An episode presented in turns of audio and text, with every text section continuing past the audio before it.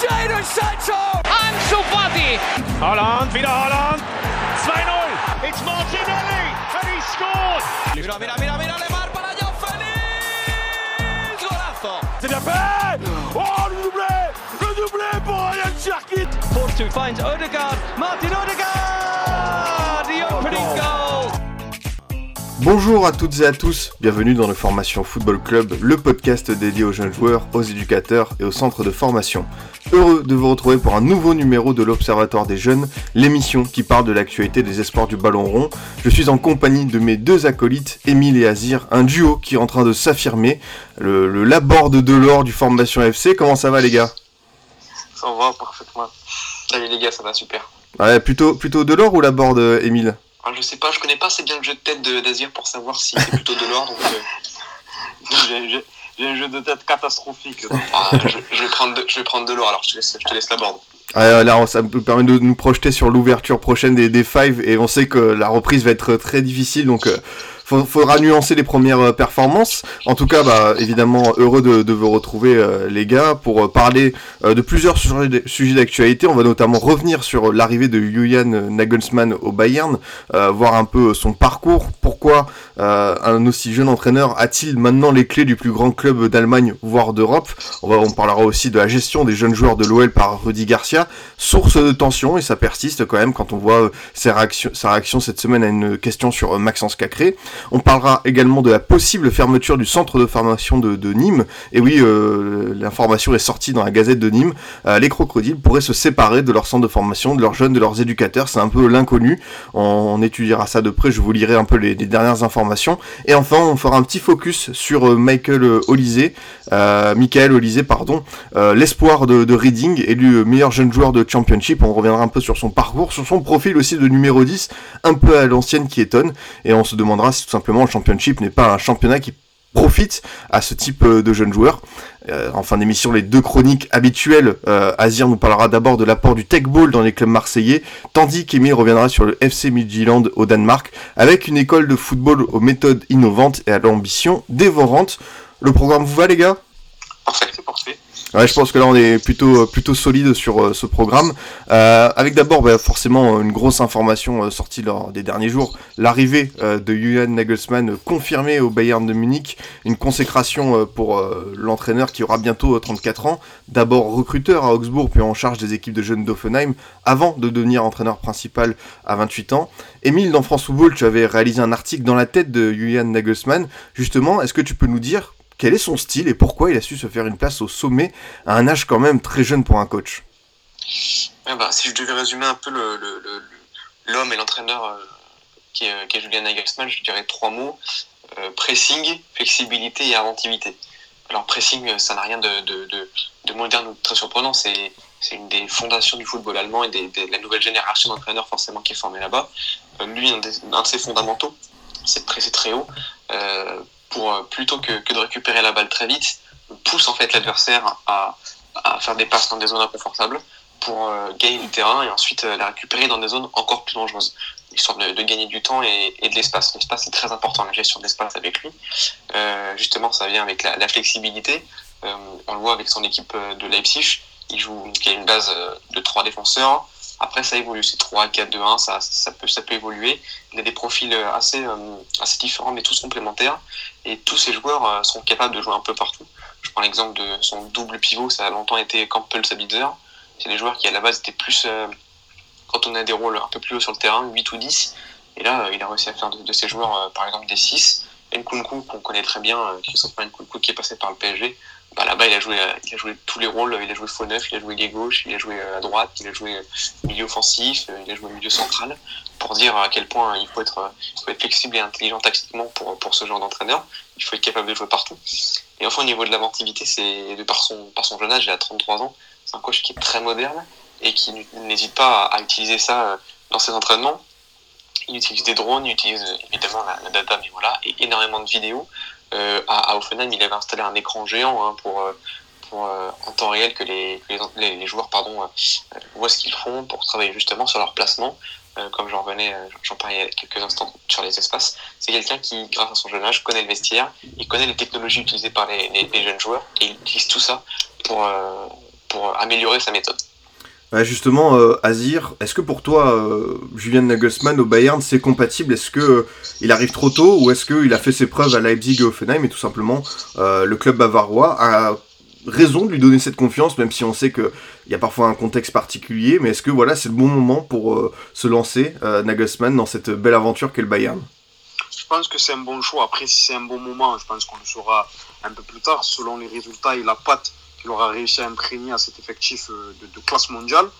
Mais par rapport à sa carrière, même s'il est évidemment très jeune, c'est précoce, et même si on parle souvent des Allemands qui donnent la chance à des profils peut-être différents que dans d'autres pays, plus conservateurs, ça reste quand même exceptionnel à l'échelle, à l'échelle européenne, voire même à l'échelle mondiale, d'avoir un, un, entraîneur aussi jeune avec un tel parcours et avoir euh, l'occasion d'entraîner le l'un des meilleurs clubs européens.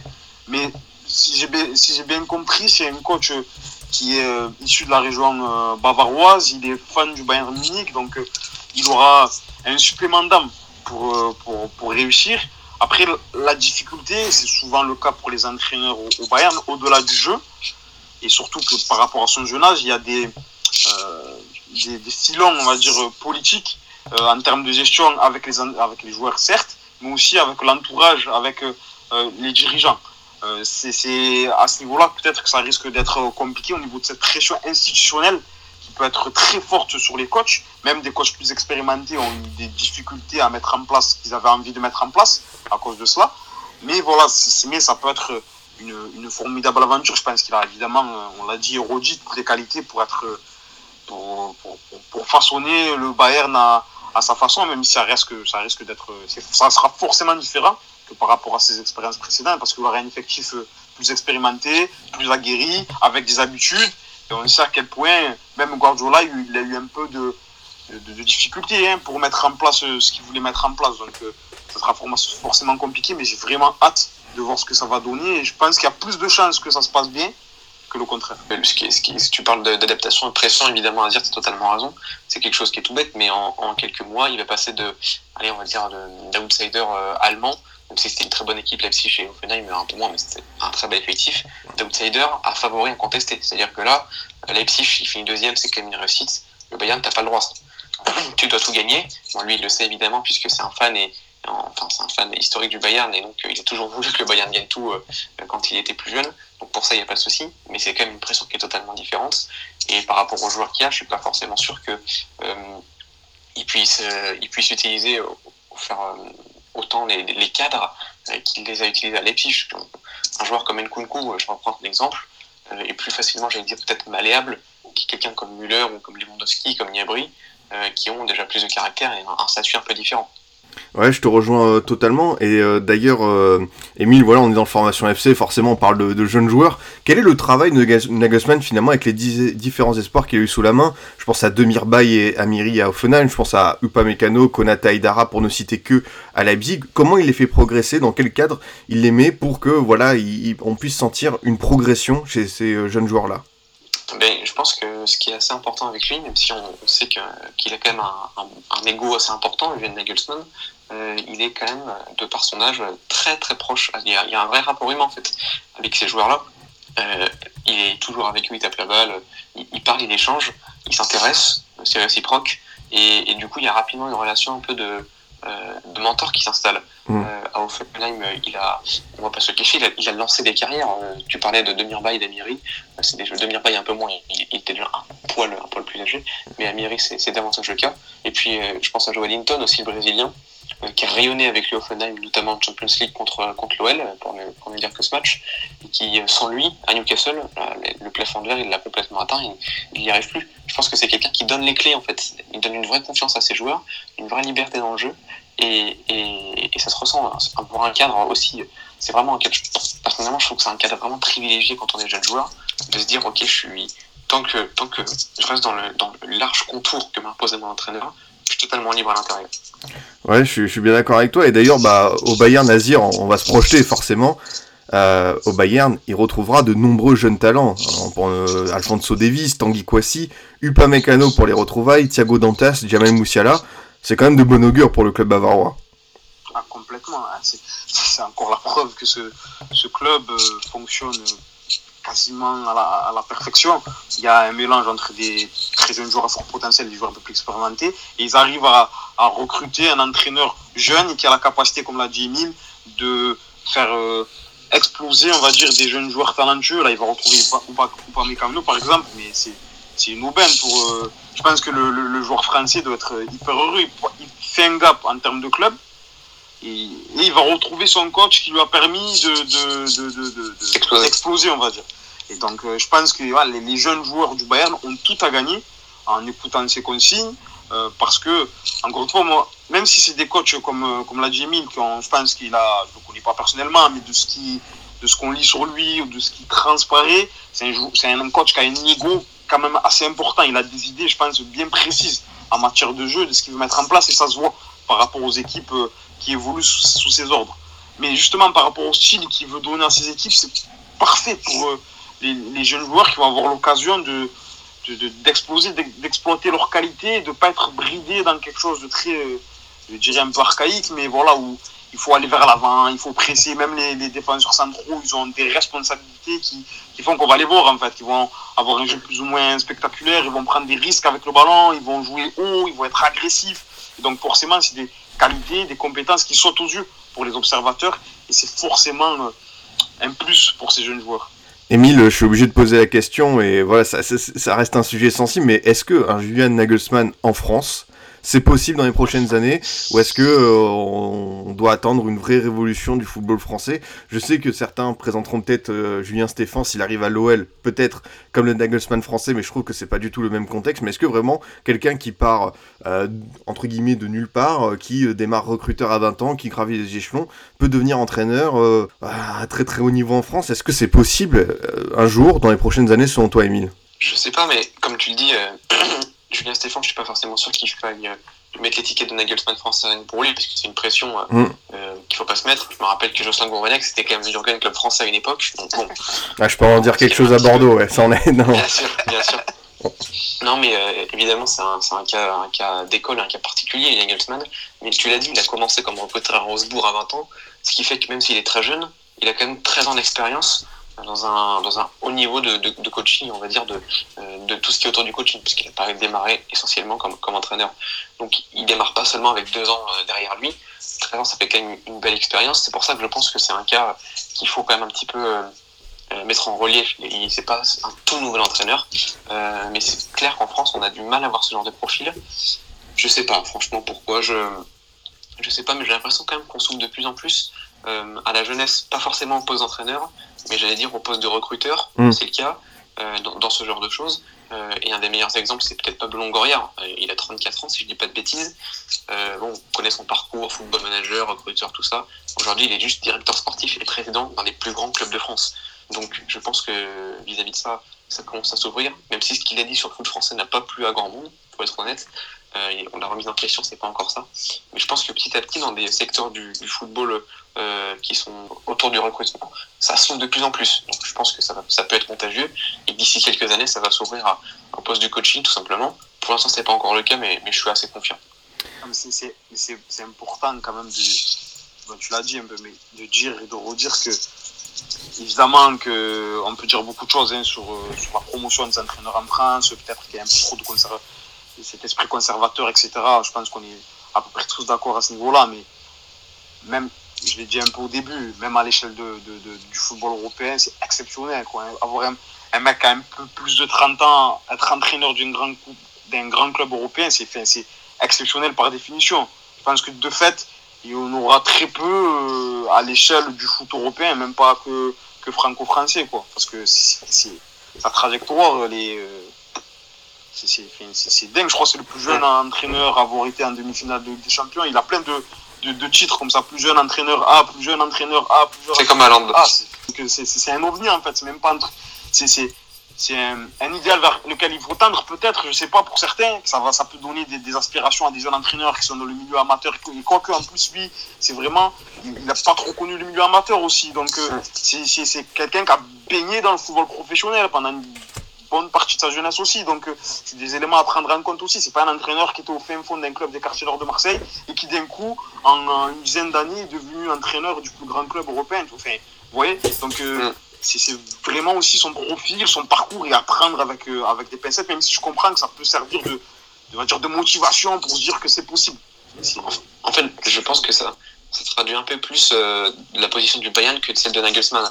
En soi, Nagelsmann, bon, on a, l'impression qu'on dit à 33 ans, le mec, est dans son club préféré, il a fini le jeu, quoi. Mais en fait, je pense que ça parle plus, euh, ça, traduit plus ce que pense le Bayern, de se dire, peu importe l'âge, nous, on n'est pas là-dessus. T'es plus, jeune que Manuel Neuer, t'es plus jeune que Robert Lewandowski, mais c'est pas un souci. Oliver Kahn, qui est pas encore le président du, directeur du club, là c'est encore Enzo Rummenigge, mais c'est Oliver Kahn qui a pris les choses en main sur cette signature. C'est lui qui l'a fait signer. Et ça montre plus sur les ambitions du Bayern et, et ce, je veux dire un peu le courage, c'est pas vraiment le mot parce que Nagelsmann est un excellent entraîneur, mais, mais quand même ça traduit un petit peu cette notion-là que Nagelsmann qui lui entre guillemets, euh, ben, pour lui c'est une, une, une étape supplémentaire dans sa carrière peut-être la dernière, donc ça paraît un peu tôt, mais c'était un peu le Graal pour lui. Donc euh, pour moi, c'est plus ça. Non, mais je suis totalement euh, d'accord avec toi et c'était très intéressant d'avoir ce débat avec vous, les gars, sur Nagelsmann, sa progression, et finalement sa place dans, dans ce football de 2021. Autre coach, euh, autre gestion de joueurs, cette fois-ci par Rudy Garcia à l'OL. Cette semaine en conférence de presse, l'entraîneur lyonnais s'est agacé quand on lui a posé une question sur euh, Maxence Cacré et sa sortie précoce contre Lille. Émile, je me tourne vers toi. Est-on tout simplement trop sévère avec l'ancien coach de la Roma et de l'OM quand on doit évoquer son travail avec les jeunes joueurs? Est-ce qu'on en fait trop? Parce qu'on sait que c'est un sujet très sensible, euh, les jeunes à l'OL. Est-ce que voilà, on cristallise trop cet aspect de la gestion de Rudy Garcia de l'effectif de l'OL en fait, c'est un, sujet assez épineux, c'est compliqué, je le connaissais bien, mais le problème, c'est que je pense que la gestion sportive, elle est intimement liée avec la gestion humaine. Et dans, le cas concret, on parle de Maxence Cacré, sa gestion sportive, bon, on peut dire ce qu'on veut, il a dit en conférence de presse, euh, avant que Rudy Garcia arrive, il avait deux matchs en pro avec l'OL. C'est lui qui l'a lancé, même si ça paraissait être une évidence en interne qui monte en pro, ça on, on, va le passer, mais il l'a lancé sportivement. Mais derrière, tu as une gestion humaine qui pose problème non seulement au niveau du, du, du joueur et de son groupe, euh, c'était cette saison, on, en a parlé beaucoup de fois, euh, dès qu'il avait trouvé son équipe type, son 11 en 4-3-3, il n'en a plus bougé pendant des mois et des mois, ce qui fait que tu te mets à dos complètement un, un, le reste du groupe qui est sur le banc, et par conséquent les jeunes qui savent qu'ils n'auront pas vraiment leur chance, à part si l'équipe contre-performe, ce qui n'est pas vraiment le but. Quoi.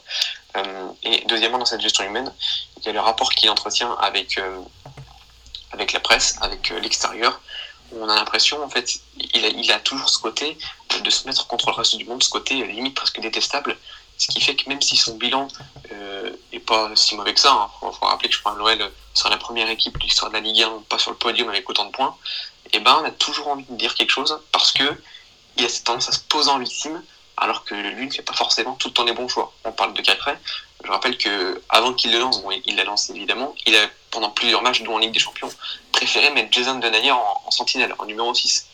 Euh, c'est quand, même, euh, c'est quand même assez caractéristique de, de la frilosité qu'il a pu avoir sur certains choix euh, au niveau des jeux.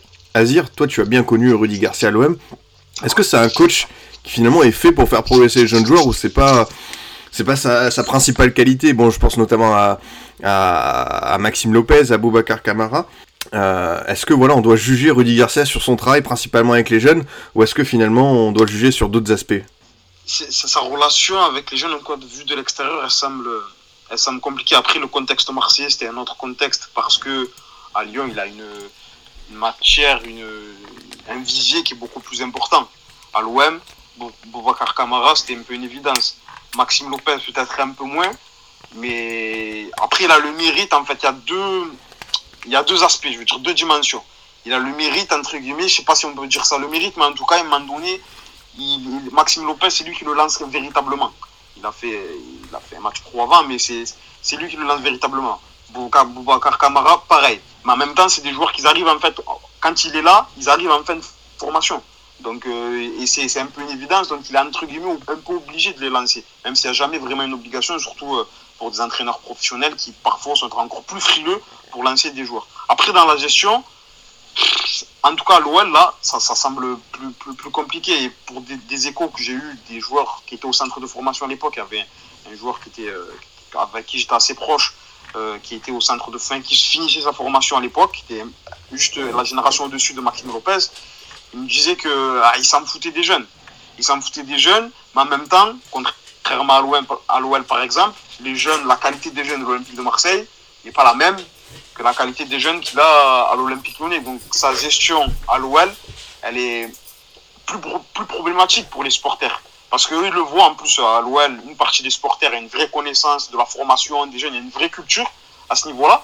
Donc ils suivent tout au long de leur formation ces jeunes joueurs, notamment la génération 2000, avec après Amin Gouiri qui est aujourd'hui parti et Melvin Bard, qui sont des joueurs qui ont un, potentiel très intéressant, qui ont la capacité pour s'imposer une équipe professionnelle, mais ils ont l'impression de voir que Garcia, dans la gestion, c'est un peu, c'est un peu compliqué, peut-être qu'il mine un peu la confiance des jeunes. Après, c'est toujours compliqué de parler quand on n'est pas vraiment à l'intérieur du groupe, mais de l'extérieur, c'est étrange. Il y a des joueurs, euh, bah, par exemple Cornier qui enchaîne euh, des performances moyennes, médiocres, qui est compliqué sur le côté gauche. On a un Melvin Bard qui est intéressant, et pourtant, il ne semble pas avoir totalement la confiance de, de l'entraîneur. Un Cherki, tu as l'impression qu'il rentre à chaque fois, soit le match il est, fini, soit il doit rentrer pour faire le sauveur. Est-ce que c'est la peau que doit avoir, le rôle que doit avoir un jeune joueur né en 2003 Je sais pas. Donc, ouais, c'est vraiment compliqué. Il faudrait vraiment demander à ces jeunes joueurs-là, parce qu'en même temps, comme vous l'avez dit au début, c'est lui qui lance véritablement Cacré en Ligue 1. C'est lui qui lance euh, Cherki, même si c'est des évidences, mais il le fait. Mais après, dans la gestion, est-ce qu'il est parfait? Est-ce qu'il est bon?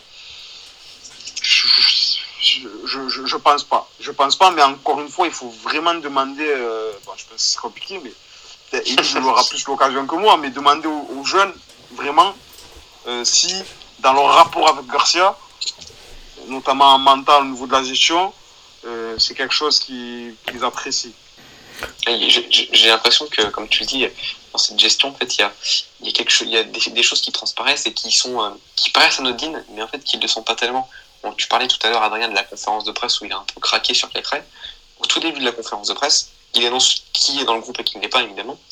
Et quand, on, quand il dit que Melvin Barr n'est pas là, il dit on a logiquement dû écarter Melvin du groupe cette semaine. Bah, tout de suite, on, se pose des questions. Et le, temps sur lequel il est dit, tu te dis euh, il y a eu un problème de comportement, quelque chose non, apparemment, il y aurait le Covid. Euh, je veux dire, quand un joueur a le Covid, tu dis Melvin n'est pas là, il a le Covid. Mhm. Tu, tu, tout de suite, tu en fait, as toujours, on va dire, trois manières d'annoncer une nouvelle une neutre, une positive, une négative. Et ben assez régulièrement, Henri Garcia vis-à-vis des jeunes, il va aller dans le négatif. Mhm. Et ça, c'est forcément, ça envoie un message qui a fait désastreux. Euh, L'autre message désastreux, t'en parlais, euh, Asia dans cette génération 2000. Gouiri, contrairement à, pour d'autres jeunes, c'est euh, Juninho n'a pas pas forcément eu trop trop son mot à dire. Gouiri, il a parlé à Garcia. Garcia lui a clairement dit écoute, Le Havre et Nîmes te veulent entrer. C'était à l'hiver 2020. Euh, mm. Début de l'hiver 2020. Deux clubs te veulent entrer. Pars. Pars, je te ferai pas jouer. Je ne te ferai pas jouer. Mm. Et il a dit euh, non, non, moi je ne veux pas partir en prêt, mon club s'appelle, je veux rester. Ben, il est resté, il a fait 30 euh, secondes contre Metz, je me rappelle, c'était scandaleux. Il a fait 2-3 entrées. bon, c'est comme tu disais, dire, quand tu arrives pour jouer 30 secondes, un sauveur, c'est un peu dur à supporter comme quoi c'est compliqué quand, mm. quand tu joues toutes les, toutes les trois semaines. Et il est parti, et voilà, bon, aujourd'hui l'OL s'en mord les doigts, ça, c'est, on va pas réécrire l'histoire, on le sait très bien, mais ça montre aussi que quand il a les pleins pouvoirs sur un, dossier jeune, et tu as dû le connaître mieux que, mieux que moi à l'OM, puisque l'OM il était vraiment dans, dans, un rôle plus de manager où il dirigeait vraiment, il choisissait ses joueurs, bah, c'est quand même très compliqué. Quoi. Pour euh, continuer dans le sens, euh, Émile, euh, est-ce que pour toi le recrutement du prochain entraîneur de l'OL, si Rudy Garcia ne reste pas, justement Juninho doit axer le dossier sur un entraîneur qui sait faire progresser les jeunes, sait les faire jouer dans un cadre idéal? Bah voilà, je sais pas, ce sera Lucien Fabre, De Zerbi, les noms qui circulent, un Peter Bosch, on verra bien ce que ça donnera. Est-ce que selon toi, Juninho doit vraiment mettre le critère jeune en haut du dossier? Je pense que par définition, Juninho, euh, il connaît l'OL et l'OL dans le cœur. Il sait que la, formation, euh, ça doit être prioritaire. Enfin, la formation, pardon, le, faire jouer des jeunes plutôt, on va dire. C'est, prioritaire. Euh, lui, il a, il, joué beaucoup de rôles. On parlait des jeunes qui ont joué, notamment Cherki. si, si Cherki est passé aussi vite en trop, c'est parce que derrière, il y avait un, il y avait un, lobbying politique de, de Juninho qui voulait le faire jouer. on va dire aussi pour pour euh, calmer les supporters et pour donner du bon moqueur aux supporters dans une période qui était un peu plus compliquée. Euh, et donc tout, tout ça, Juninho, chaque fois il pousse pour signaler Diomande, qui est passé en pro euh, un peu la surprise générale, il faut le dire, mais qui, qui s'impose très très très très bien et très très vite. derrière, c'est Juninho qui pousse, Melvin Barr, c'est pareil aussi. Donc pour moi, Juninho, il a cette problématique, il l'a il a très bien cerné, il a très bien comprise. Donc je pense que ça va être un des critères prioritaires pour, pour choisir cet entraîneur après, lesquels il va choisir, euh, je ne sais pas. Mais ce qui est sûr, ce qui est certain, c'est que les jeunes auront, je pense, plus la, la possibilité de s'exprimer dans les mois à venir. Ouais, c'est très intéressant euh, ce que tu dis, euh, Émile. Je, te remercie. On va pouvoir euh, passer euh, au sujet suivant. Et là aussi, un cas problématique au sein d'un club français. la nouvelle est sortie hier. Le Nîmes Olympique envisagerait de supprimer, de, de, fermer son centre de formation. C'est une information de la Gazette de Nîmes. Je me permets de lire un peu entre les lignes ce qui est dit dans l'article. Euh, dans la situation actuelle, la seule solution porte sur la reprise de la pleine gestion des équipes par l'association Nîmes Olympique. Elle n'est cependant pas en capacité financière de rémunérer les joueurs et les entraîneurs sans un soutien de la section professionnelle, un apport extérieur ou une levée de fonds spontanée. S'il n'y a, a, plus de centre de formation, il n'y a plus de préformation, indique une source au club. Nîmes Olympique ne serait plus qu'une équipe première. Il faut trouver un autre modèle économique viable pour un centre de formation à la dimension du club. En Ligue 1 ou en Ligue 2, l'avenir du centre de formation va se jouer dans les trois prochaines semaines. En interne, la décision est source de tension du côté de la mairie et aux instances du, françaises du football, on se dit profondément surpris de la nouvelle. Euh, J'ai envie de me tourner euh, vers euh, toi, Azir. Est-ce qu'un club professionnel peut tout simplement vivre sans ses jeunes, sans sa formation aujourd'hui?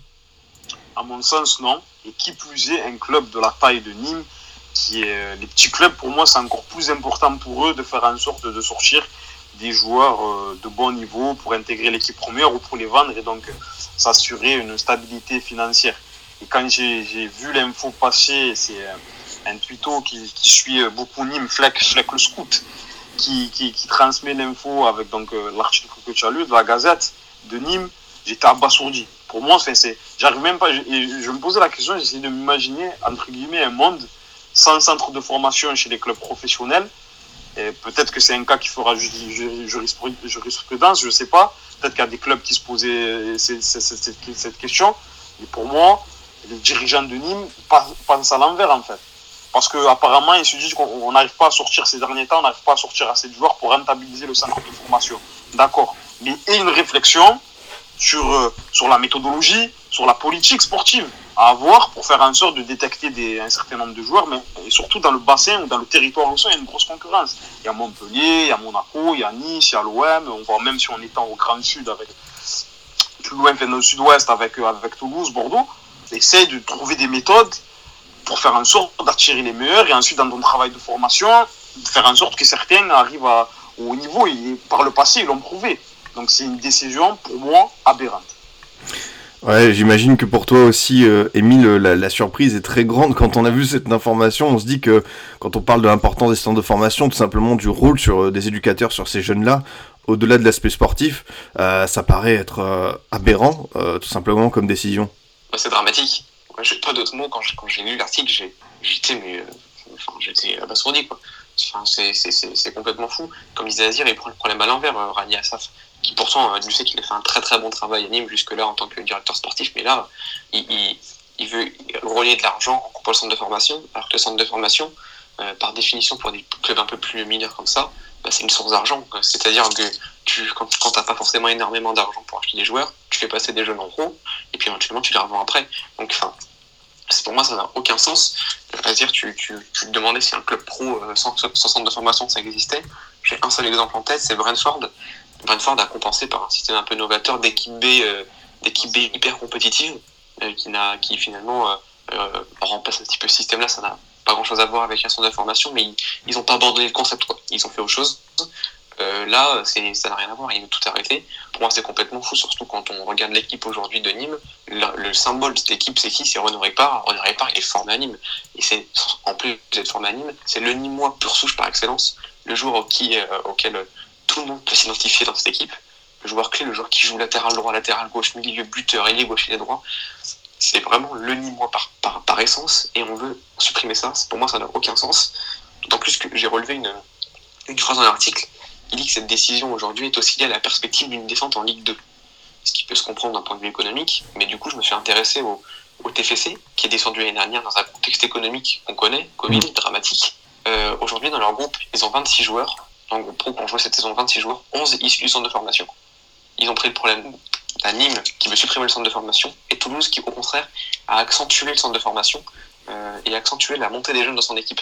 Le résultat, il est où? Le résultat, c'est que Toulouse, ils sont très probablement en train de remonter en Ligue 1. Mmh. Je suis pas sûr que Nîmes, s'ils sucrent le centre de formation et qu'ils doivent en plus vendre pour, pour assurer, et, comment dire, pour, pour combler les trous l'année prochaine, qui doivent vendre des joueurs et sans s'appuyer sur des jeunes du centre. Je pense que Nîmes ne remontera pas en Ligue 1 tout de suite, c'est une certitude. Ouais, je suis totalement d'accord avec toi et c'est vrai qu'on a l'impression que le club prend ce problème à l'envers et quoi qu'il arrive, pour moi, un centre de formation ne doit pas être un objet de rentabilité économique. On doit pas. on doit pas, on doit pas le voir comme ça, mais euh, c'est vrai, Azir, euh, on a déjà eu euh, tout simplement on va dire, une première nouvelle il y a deux ans avec le PSG qui a décidé de fermer son équipe réserve. Euh, Aujourd'hui, bon, si on peut faire un premier bilan, on voit que euh, cette décision n'a pas empêché, par exemple, de continuer la fuite des jeunes talents vers euh, l'Allemagne. J'ai encore vu euh, deux trois noms, dont euh, Labila qui devrait quitter le club parisien. C'est vrai que penser que fermer les, équipes de jeunes est une bonne solution, l'impression que les équipes françaises prennent vraiment le problème à l'envers, comme on a pu le dire depuis le début sur ce débat. Exactement. C'est en fait de leur mauvaise gestion. Euh, ils vont prendre des décisions encore plus, encore plus catastrophiques pour le cas de Nîmes en, l'occurrence, mais pour le, PSG, la suppression, euh, en plus c'est marrant, je, me posais la question euh, récemment concernant la fuite des talents, je n'ai pas les chiffres, mais ça serait intéressant de savoir si après la suppression, cette décision sportive donc de supprimer la réserve, est-ce qu'il y a plus de jeunes J'ai l'impression qu'il y a plus de jeunes qui, qui décident de ne pas signer leur premier contrat professionnel au PSG, et ça se comprend. Et ça se comprend quand tu signes un premier contrat professionnel, tu as envie d'être présent, de découvrir le monde senior. Alors que la majorité d'entre eux, s'ils signent un premier contrat professionnel, parce que pour certains, ils sont encore en âge de jouer en U19, ils seront en U19 en fait, ils alterneront entre les 19 et les entraînements en équipe professionnelle pour vraiment les, très, très, les meilleurs, meilleurs d'entre eux il y aura, comme Pembele par exemple de la génération 2002, aura l'occasion d'être de, de grappiller du temps, du temps de jeu. Donc après peut-être qu'on n'a pas encore assez, assez de recul, parce que surtout quand il y a eu des, des, des saisons tronquées entre temps, euh, mais j'ai l'impression que ça a accentué la fuite euh, des joueurs euh, issus du centre de formation du Paris Saint-Germain qui ont eu une proposition de contrat pro, mais qui préfèrent finir ou parfaire leur formation en Allemagne par exemple. Mais ça, ces histoires-là sont un peu symboliques, je trouve et l'OL aussi, c'est un, peu, un peu un cas d'école, je trouve. Les, on va dire, certains suiveurs euh, du centre de formation des jeunes, et Emile peut peut-être en parler encore mieux que moi, j'ai l'impression que dans beaucoup de clubs, il y a, enfin dans beaucoup de clubs, dans quelques clubs en tout cas, il y a une, différence de point de vue, de, vision entre ceux, les éducateurs du centre de formation, entre l'académie le centre de formation, on appelle ça un peu comme on veut, le monde des jeunes et le monde professionnel. J'ai l'impression que dans beaucoup de clubs, c'est pas deux entités qui font qui font qu'un et qui vont tirer tous dans le même sens, tu vois. Et j'ai l'impression qu'il y a des intérêts divergents, différents, et qui créent euh, voilà, des incompréhensions, alors que normalement, par exemple, comme un club comme l'OL, ça doit couler de source en fait. On a un des meilleurs centres de formation de France, on a, voilà, on a des éducateurs de qualité, normalement, ça doit être euh, quelque chose de, de naturel. Euh, à Nîmes, là, l'exemple, il, est criant. Il y a, je, je, pense que ça a dû faire euh, bondir des gens chez les éducateurs du centre de formation, comme si les, professionnels n'avaient rien à faire de, de, leur sort. Quoi. Il y en a qui arrivent à certains, il y a, il y a des gens qui vont perdre leur travail quoi, avec, avec si ils arrivent à supprimer au centre de formation. Bref, il y a des, j'ai l'impression que dans trop de clubs, alors qu'il y a un vivier important en France, il y a une différence, trop de différences en fait. C'est normal qu'il y ait des différences, mais il y en a trop et qui, qui, amènent à ce genre de, de, de décision. Ah ben, je te rejoins totalement, Azir. T'as raison de, de, pousser ce petit coup de gueule par rapport à, à, cette vision un peu étriquée. Et comme tu dis, euh, des gens vont peut-être perdre leur emploi. C'est vrai que l'article précise que voilà, il y a un peu de la panique. Les agents essayent de trouver des ports de sortie déjà à ces jeunes joueurs. On sent que vraiment on est dans le flou du côté du Nîmes Olympique. On espère vraiment pour ces éducateurs et ces jeunes-là que ce ne sera pas une décision qui sera prise de tout simplement fermer le centre de formation ou de le restructurer euh, dans un autre sens. Ça doit rester une entité euh, à part entière et euh, rattachée évidemment au Nîmes Olympique, à cette équipe première. Pour terminer, on va parler d'un sujet un peu plus joyeux quand même, cette revue d'actualité qui va se terminer par l'attraction Michael Olysée, né en Angleterre d'un père nigérian et d'une mère franco-algérienne. Le jeune milieu offensif de Reading, 19 ans, a décroché cette semaine le titre de meilleur jeune de la saison en Championship avec 6 buts et 11 passes décisives. Euh, L'international E18 français est vraiment promis à une belle carrière, Emile. Hein. Bah oui, c'est exceptionnel. Cette saison, elle est, elle est, elle est géniale ce qu'il nous propose à Reading. Dans une équipe qui joue au foot, euh, il est, euh, je vais pas dire il marche sur l'eau, mais franchement, dans un championnat qui est réputé euh, pour être assez dur, euh, assez dur, assez dur physiquement notamment. lui, techniquement, techniquement, il se balade. C'est pas compliqué. en fait, on a l'impression que physiquement, depuis quelques années où il est passé en pro, il s'est vraiment étoffé. et ça complète vraiment son jeu technique, sa palette où il est, en fait, il est doux. Voilà, on, donne souvent l'expression, il a une main à la place du pied, c'est ça quoi. Il caresse, il fait des enchaînements, tout est facile pour lui, il fluidifie le jeu, tout est simple, il, passe n'importe qui. C'est vraiment un régal de le voir jouer. J'ai été voir quand même pour, confirmer la sensation visuelle, un peu ces statistiques. Je disais, il est très bon dans les meilleurs passeurs, quatrième passeur. Et au niveau des fautes subies, ce qui est assez euh, euh, symbolique, notamment chez, les dribbleurs comme lui, il est sixième euh, de la saison en championship, 93 fautes. Pour donner un exemple, cette saison, Neymar, on est à 53. Hmm. C'est 40 fautes subies de plus que Neymar. Donc bon, ça veut dire quand même que les, les équipes ont compris que c'était une cible. Et quand on a une cible, c'est par hasard, c'est parce qu'on est le joueur phare de l'équipe, celui qui fait, celui de la plaque tournante, celui qui fait jouer l'équipe et celui qui, qui est dangereux. Ouais, pour continuer dans ce sens, euh, Azir, euh, en plus le profil d'Olysée, bah voilà, on parle un peu d'un numéro 10 à, à l'ancienne dans ce 4-2-3-1 de Reading, mais c'est un joueur, comme a pu le dire Emile, qui sait prendre des risques par les dribbles. C'est aussi l'un des meilleurs créateurs d'occasion euh, du, du, championnat. Euh, le profil est en tout cas très intéressant. Ah, c'est un joueur, euh, c'est un joueur soyeux en fait. joueur typiquement le, joueur beau à avoir joué. Et quand, euh, euh, pour tout vous dire, quand tu m'as présenté, quand tu nous as présenté le programme de, de l'épisode d'aujourd'hui, tout, ça, son nom me disait quelque chose. Je me suis dit, et en fait, c'est un joueur que j'avais vu au tournoi de Toulon avec la France X8. Il était avec Ben Kedjim notamment, le joueur de, qui est formé à la Saint-Etienne. Et je me disais qu'il me disait quelque chose avec euh, Koba de, de, de Valence également c'est un joueur, c'est des joueurs beaux à voir jouer en fait. C'est une telle finesse technique parce qu'il y a des joueurs qui vont faire des différences par le dribble. Il y a quand même la dimension athlétique prend beaucoup parce qu'ils vont avoir un, bon coup de rein, une puissance qui vont faire qu'ils vont arriver à prendre de l'avant sur l'adversaire. Mais lui, j'ai l'impression qu'il se balade. Il a le ballon collé au pied, il, voilà, il élimine les joueurs avec une facilité déconcertante. Et après, il va avoir la capacité, comme vous l'avez dit, d'offrir des bons ballons à ses partenaires pour pour amener des occasions, pour amener du danger. Et c'est un joueur qui est. J'ai hâte de le voir plus haut. J'ai hâte de le voir plus haut avec euh, des situations où on va être euh, tactiquement bien pris, avec des équipes qui vont être hyper disciplinées, pour voir comment voilà, il va développer son intelligence de jeu pour, pour sortir de certaines situations et montrer sa qualité technique. Ah, je te rejoins euh, totalement euh, sur euh, le profil et, et, ce qu'il nous délivre comme comme euh, sentiment, euh, le petit euh, au lycée.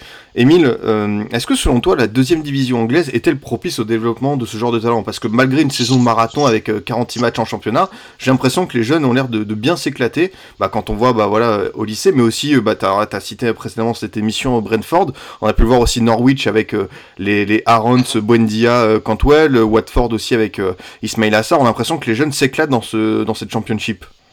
Oui, en fait, euh, j'ai l'impression que cette championship, c'est en fait devenu presque une Ligue 1 euh, au niveau, en termes de niveau et de, de, de propulsion de talent. C'est vraiment, euh, mm. c'est plus, c'est plus une antichambre, c'est vraiment une, une usine à talent, c'est assez exceptionnel. C'est pas compliqué et je pense que même quand tu regardes un match de deux équipes que tu connais pas vraiment, je sais pas, tu regardes Wycombe contre, contre Derby County, Rotherham, bah, tu vas toujours avoir l'œil attiré par un, un, joueur et ce joueur, souvent, et il est quand même moins de 25 ans, il est toujours un petit jeune qui traîne par une équipe et qui, qui va te donner envie de regarder. C'est un championnat passionnant pour ça. Et surtout, tu parles de, de, de, championnat, je me demande s'il n'est pas trop grand personnellement pour, pour Olysée. Moi, j'ai envie de dire que non. Tu parlais de Brentford, des talents quand même Bemo. Euh, ben, L'année dernière, contre de Brentford, Watkins, Wally Watkins qui était le buteur et, euh, et Ben Rama sont partis. Brian Bemo lui a fait le choix de rester. Euh, ben, Est-ce qu'il s'en va aujourd'hui? Je pense pas. Brentford va encore viser la montée. Ils sont actuellement troisième, ils vont jouer les playoffs pour, pour monter. Et lui, si, si Brentford ne monte pas, je pense que cette fois-ci, lui, il pourra monter en première ligue ou dans un des cinq grands championnats d'Europe. De, Donc pour lui, il n'y a pas de souci.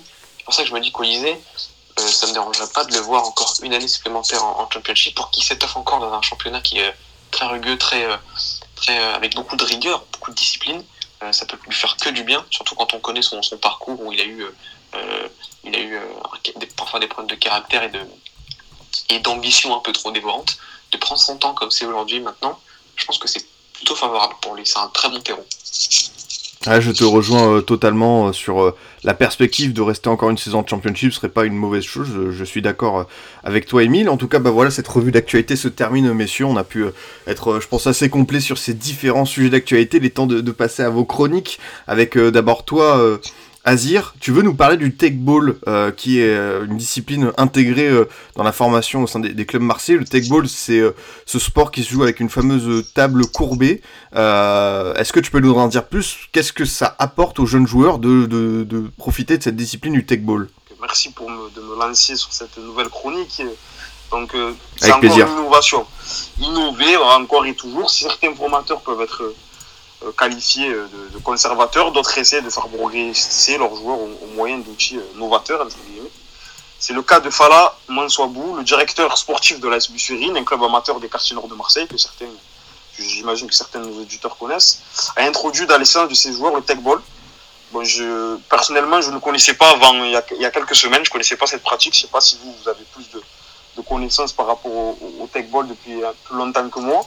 Mais euh, ce, sport, comme tu l'as dit, Emile, se joue sur une table, une sorte de balle, de table de tennis, pardon, arquée, euh, courbée. Dans les faits, cela ressemble à une partie de, tennis ballon classique, mais la forme de la table rend, euh, vous imaginez bien, l'exécution plus difficile. Falaman Swabou et les éducateurs de la bus ont profité des vacances scolaires pour anticiper, pour organiser une semaine de stage. Occasion parfaite pour initier leur minot au tech ball.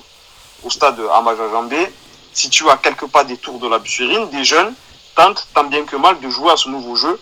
Il faut dire que la pratique est compliquée, comme on l'a dit euh, au début. Les internationaux comoriens, Salim Ben Banoua et Kassim Abdallah, tous deux originaires de la cité, sont venus tester. Même ces deux joueurs, qui ont réussi l'immense exploit de qualifier la sélection comorienne pour la première Coupe d'Afrique des Nations, ont eu du mal.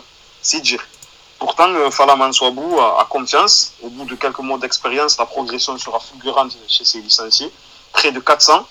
Le tech ball permet d'améliorer la technique et l'intelligence de jeu, affirme le directeur sportif. Cette activité demande de l'agilité, de la maîtrise et de la réflexion. Le ballon arrive vite, il faut anticiper, choisir la bonne surface du corps et assurer son geste sinon ça part dans tous les sens. Personnellement, j'ai pas voulu essayer pour éviter d'être ridicule et de me froisser. Donc euh, je, préférais, je préférais regarder. Dès la saison prochaine, le tech ball sera imposé dans toutes les catégories, à scène le directeur sportif. La Bussurine est présente dans le partenariat OM Next Gen, soit dit en passant, les jeunes du centre de formation de l'Olympique de Marseille ont également une table pour s'exercer au tech ball avant, avant chaque séance. Je ne sais pas si c'est le cas d'autres clubs professionnels. Si vous avez connaissance, vous pourrez nous en parler peut-être euh, tout à l'heure. Pour revenir à l'AS Bussurine, c'est probablement le club le plus représenté dans les équipes de jeunes de l'OM. Les joueurs de ce quartier du 14e arrondissement de la cité phocéenne sont réputés pour leur qualité de percussion, de dribble, de prise de risque. Le tech ball vise à accentuer cette facette et en a développé d'autres pour avoir des joueurs plus complets, précis par la vous. En plus de la busserine, d'autres structures marseillaises intègrent ou intégreront le, le tech ball dans leur entraînement. Andoum, Football Club Laser mal passé, Nino de Marseille, Félix Piat, en attendant peut-être que la vague tech ball prenne la vie. Bah écoute, euh, merci beaucoup euh, Azir. Ouais, c'est vrai que c'est très curieux de voir comment ça peut profiter aux jeunes joueurs. Déjà, ça fait une discipline en plus, ça peut varier du fameux euh, tennis ballon euh, classique. Toi, ça te, ça te parle, Emile Alors, je sais pas si tu as déjà essayé le tech ball. Moi, personnellement, j'ai fait juste une partie. C'est assez déroutant avec cette fameuse table courbée. Mais est-ce que tu penses que pour les jeunes joueurs, même au-delà pour les clubs professionnels, ça peut être une bonne idée? Alors, non, j'ai jamais essayé. Je connaissais de nom. Je savais à quoi ça ressemblait et la difficulté que ça pouvait avoir, mais j'avais jamais essayé. Et c'est vrai que je trouve ça assez intéressant euh, de l'incorporer tout ça, parce que c'est vrai qu'une partie de tennis-ballon, mine de rien, c'est devenu un jeu, il t'apprend peut-être moins, t'apprend peut-être moins de choses en, le faisant. Alors, le tech ball, ça, au niveau de la, prise de décision et des réflexes, je pense que c'est assez, euh, assez inédit et assez, euh, assez intéressant, comme tu le disais, Azir. Je pense que mentalement, tu, réfléchis vraiment sans t'en rendre compte, en fait. Tu as, une demi-seconde pour réfléchir à ton geste, et finalement, petit à petit, tu vas réadapter ça en entraînement, en match. Et c'est une oui, une méthode qui, me parle, ouais, carrément. Bah écoute, euh, en tout cas, merci beaucoup euh, Azir pour cette chronique. On suivra ça de près, euh, le, tech ball et son apport euh, d'abord pour les jeunes, euh, les jeunes joueurs marseillais, puis euh, ça se développe au sein des, clubs professionnels. À ton tour, à ton tour, Émile, on va se projeter sur la Scandinavie et le club de Midtjylland, qui est souvent évoqué en exemple de, réussite de travail, de méthode intelligente.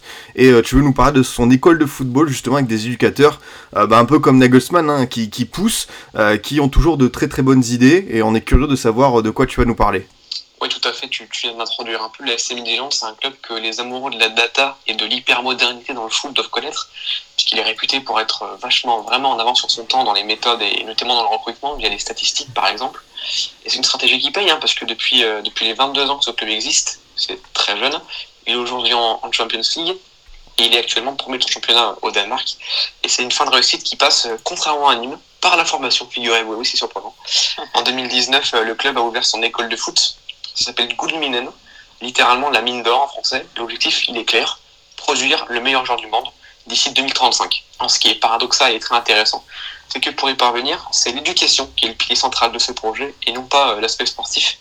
La preuve, Björn Holm, qui est un des directeurs de l'académie, a confié à Asia Athletic, qui a fait un, excellent article sur le sujet, je vous, je vous conseille d'aller le lire, que l'important n'est pas d'être que bon au foot. Il veut aussi faire des PDG et des intelligences qui s'épanouissent en dehors du foot. C'est assez rare pour être souligné. La méthode, la voici, c'est une, éducation personnalisée et individualisée à chaque élève. Certains enfants apprennent mieux en regardant, en écoutant ou en bougeant, par exemple. Alors on ne reste pas assis sur une chaise, mais on bouge. Le mouvement du corps finalement, c'est la clé de cette éducation. Chaque semaine, les enfants, en plus de ça, ils écrivent sur un papier un objectif qui peut être aussi bien personnel, c'est-à-dire à la maison, sportif ou scolaire. L'idée, c'est de les encourager à y arriver sans plafond. Euh, dans cette même notion de, plafond qui n'existe pas, le groupe d'âge n'est qu'indicatif, car si un élève est plus doué euh, qu'un autre dans une catégorie, ça peut être d'ailleurs les maths ou les jongles, il passe avec le groupe plus âgé pour continuer à progresser. Comme ça, il n'y a pas de, a de souci. On va tout de suite chercher la performance et euh, ça se fait très très naturellement. Le tout se passe sur la même base d'entraînement que le club, à proximité des pros. Ça permet un peu de, démystifier le football et de s'identifier clairement et humainement aux joueurs du club. De se dire, bah, si lui est capitaine de l'équipe, bah, je le vois, je mange à la cantine pas loin de lui, bah, je peux le faire, je peux le faire, c'est pas compliqué. Euh, d'ailleurs, le, le, patron du club, Klaus Steinen, euh, pour lui, les enfants s'amusent tellement qu'il voudrait avoir école le dimanche.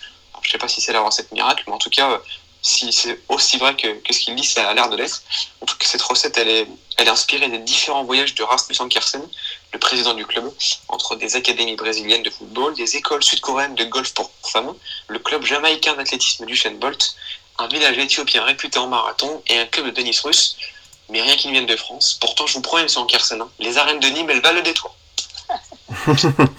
bah écoute, euh, merci beaucoup Emile avec euh, cette belle euh, conclusion et forcément quand tu parles, j'aime beaucoup l'idée d'identité de club et le fait de rapprocher les jeunes des pros pour voilà comme tu dis, pas que le monde pro ce soit vraiment quelque chose à part. On a l'impression qu'à Midtjylland tout le monde travaille main dans la main et on oublie un peu les, les frontières, les critères, les critères d'âge. Exactement.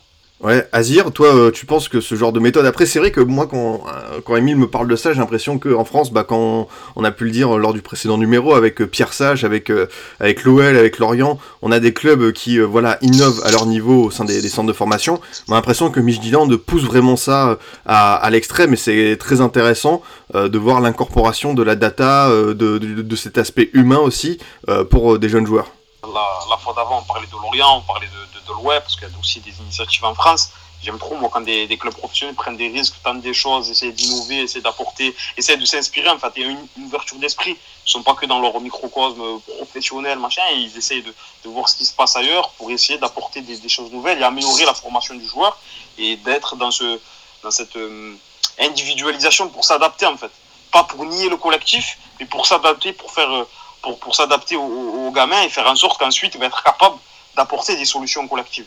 Et ça, c'est top. Et tout à l'heure, euh, et dans, dans, la chronique 2000, ce qui transparaît, et tu l'as dit aussi, euh, Adrien, c'est cette volonté de rapprocher, de faire corps entre le monde des jeunes et les professionnels. Et tout à l'heure, on parlait justement des, des disparités qu'ils peuvent avoir dans certains clubs professionnels. En France, euh, cette séparation malheureuse qu'il peut avoir entre le monde des jeunes et le monde professionnel. Et là, ils arrivent à faire en sorte de, de rassembler les, deux pôles qui font, qui font qu'un parce qu'ils ont en fait un objectif, euh, euh, une finalité en tout cas commune. Après, ils peuvent avoir des objectifs particuliers, mais une finalité commune qui est de servir l'intérêt du club, de faire en sorte qu'un maximum de jeunes joueurs euh, apportent à l'équipe première de, de ce club. Ouais, je suis totalement euh, d'accord avec toi, euh, Azir, et euh, franchement, merci Emile de nous avoir parlé de Midtjylland. Il y a eu quelques articles, je crois, dans France Football, dans SoFoot, mais c'est vrai que ce club connaîtrait être, enfin, aurait du mérite à être plus connu, à avoir ses méthodes plus développées. On espère que voilà, pourquoi pas, ça peut éveiller des, des intérêts chez certains éducateurs formateurs en France. En tout cas, merci beaucoup, messieurs. Ouais, bah forcément, on, espère comme tu le dis. Euh, merci beaucoup, messieurs, d'être venus dans ce nouveau numéro de l'Observateur des Jeunes euh, pour le, mois de mai. C'était un, vrai plaisir de, vous avoir. Un programme dense, on a pu faire un vrai beau tour d'actualité et ces deux chroniques euh, très intéressantes. Merci beaucoup, Émilie Azir. Merci à toi, Adrien, pour l'invitation, encore une fois. Merci à toi, toujours heureux d'être euh, d'être avec vous, avec Emile, avec Adrien. On se régale, on parle de foot, on parle des jeunes, c'est parfait. Bah voilà, t'as t'as tout dit, c'est ça, on se régale, on parle de jeunes joueurs, on est, on est entre nous, on est bien. De mon côté, chers auditeurs, je vous dis à bientôt pour un autre numéro. Vous pouvez toujours nous écouter sur Deezer, Spotify, SoundCloud, iTunes et Google Podcast. À très vite pour une nouvelle émission du Formation Football Club.